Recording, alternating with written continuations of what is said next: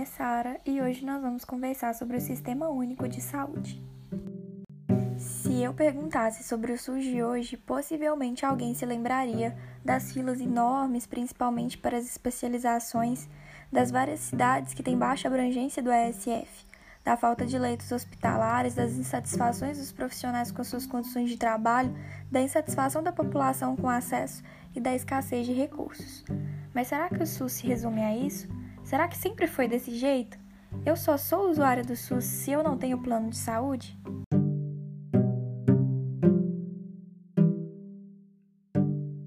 Na verdade, o SUS atua em áreas importantes e que por muitas vezes ignoramos à nossa volta.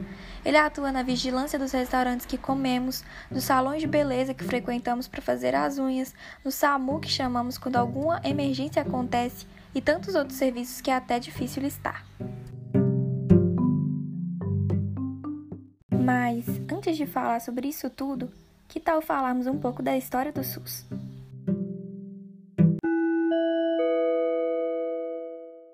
No período imperial, diversas doenças infecciosas dizimaram a população pela falta de saneamento básico. Os indígenas e jesuítas praticavam o curandeirismo e grande parte da população era atendida dessa forma. Talvez você se pergunte: o que é curandeirismo? Curandeirismo é uma técnica em que o curandeiro afirma que tem o poder de curar, seja por recorrer a forças misteriosas ou pela colaboração de deuses, espíritos, mortos, animais, etc. Na verdade, quem tinha dinheiro para pagar recorria aos médicos, mas nessa época existiam pouquíssimos médicos aqui no Brasil.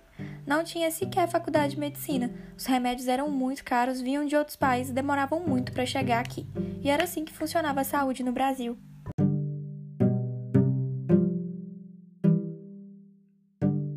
Uhum.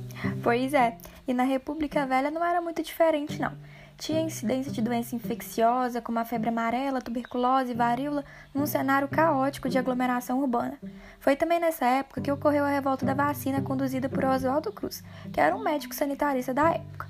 Basicamente, ele e o exército entravam na casa das pessoas e, caso encontrasse algum pertence que pudesse favorecer a proliferação de doenças, eles destruíam esses objetos. Além disso, vacinavam as pessoas obrigatoriamente, que deu origem à revolta da vacina. As pessoas sem nenhum conhecimento em saúde recebiam uma injeção sem saber do que se tratava e contra sua vontade. Hoje, precisamos nos monitorar para não imitar a reação de Oswaldo Cruz. É preciso conhecer a população da área de abrangência, entender as suas demandas e suas necessidades, a fim de atendê-las e ser sempre acessível à população no sentido de ouvi-la, compreendê-la e convencê-la das mudanças de hábitos, da importância do cuidado da saúde e da autonomia que elas têm de participar e de contribuir para o próprio tratamento.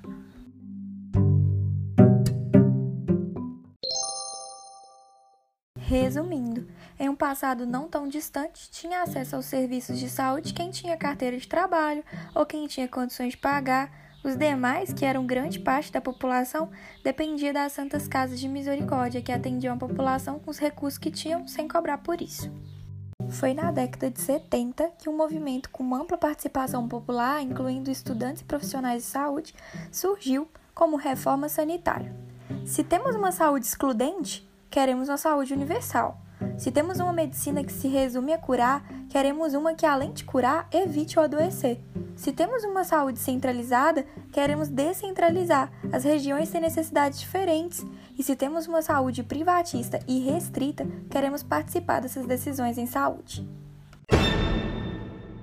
Surge então, em 1986, um marco, a oitava Conferência de Saúde com a mobilização social, buscou-se uma reformulação do modelo de saúde até então vigente. A saúde é dever do Estado e todo cidadão tem direito a ela. Para isso, é preciso mudar as regras do jogo. Surge então a Constituição Federal de 88, a Constituição Cidadã, que diz claramente: saúde é direito de todos e dever do Estado.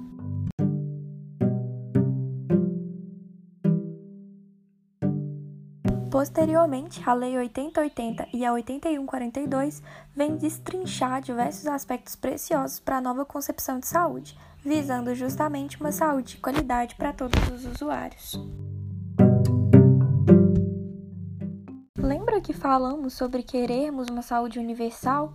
O que seria então a universalidade? Todos os brasileiros têm direito à saúde, independentemente de quanto custa, ou de quem é esse brasileiro que está precisando de atendimento médico, ou de quão complexa é a sua condição de saúde. Se pensamos em atender as necessidades do indivíduo, pensamos também em integralidade, outro princípio do SUS. A integralidade está relacionada ao funcionamento em rede. Pense em um usuário que acessa o serviço para acompanhar sua hipertensão e que diz aos profissionais estar sofrendo de problemas psicológicos. Uma rede é estruturada para que esse usuário trate a sua hipertensão e trate a sua saúde mental. Ou seja, os serviços em saúde abrangem desde orientações simples até cirurgias muito complexas, e isso tudo porque a integralidade é um princípio do SUS. Além disso, é preciso falar sobre a equidade. Imagine uma macieira alta que cresce e dá frutos. Algumas pessoas, ao quererem comer maçã, podem tentar alcançar o fruto e não conseguirem. Outras podem ter uma escada que as permite chegar mais longe e pegar quantas frutas elas quiserem. Algumas têm acesso apenas ao lado direito da macieira, que nem tem tantas maçãs assim. Algumas têm macieiras no próprio quintal de casa, enquanto outras precisam andar dois quarteirões e meio se quiserem comer maçã. Algumas sequer conseguem se levantar para pegar a maçã, e é assim que funciona na saúde também. Pessoas diferentes têm condições diferentes, e se quisermos de fato um SUS para todos, precisamos tratar os desiguais de formas desiguais para que o acesso seja facilitado. E se alguém não consegue se mover para ser atendido, o serviço é deslocado para a casa do usuário, como vocês fazem muito bem. Já a descentralização, outro princípio do SUS, consiste basicamente em organizar o sistema de modo que o acesso seja próximo ao usuário e não de maneira centralizada. Por fim, o controle social está relacionado à interação da população com os serviços de saúde. Para isso, recursos como caixinhas de sugestão na recepção e até as reuniões formais dos conselhos locais são de extrema relevância. A participação popular é uma forma de questionar, opinar e exercer cidadania em prol de uma coletividade. Se o SUS é de todos, nada melhor que todos participarem da sua organização.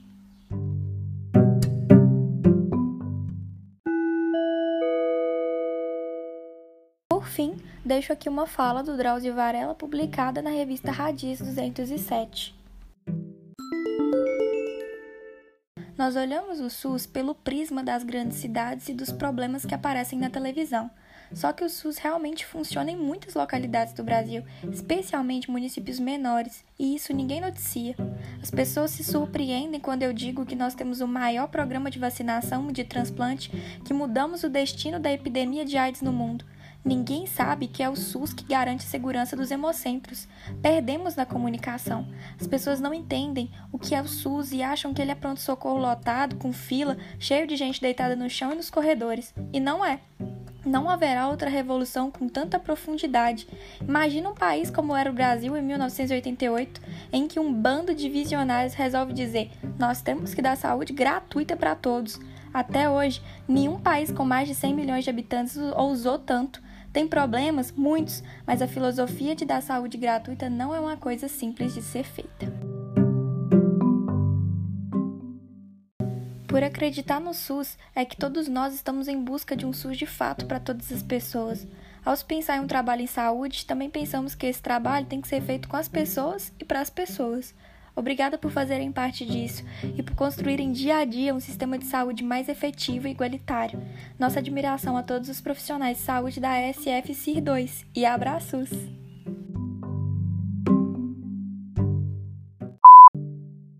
Esse podcast foi produzido pelos alunos Danilo Nunes, Guilherme Martins, João Marcos, Júlia Rossi, Letícia Gabriele, Luana Bretas, Michelle Helena, Sara Prates e Tatiane Altoni, todos do primeiro período de medicina da Univale.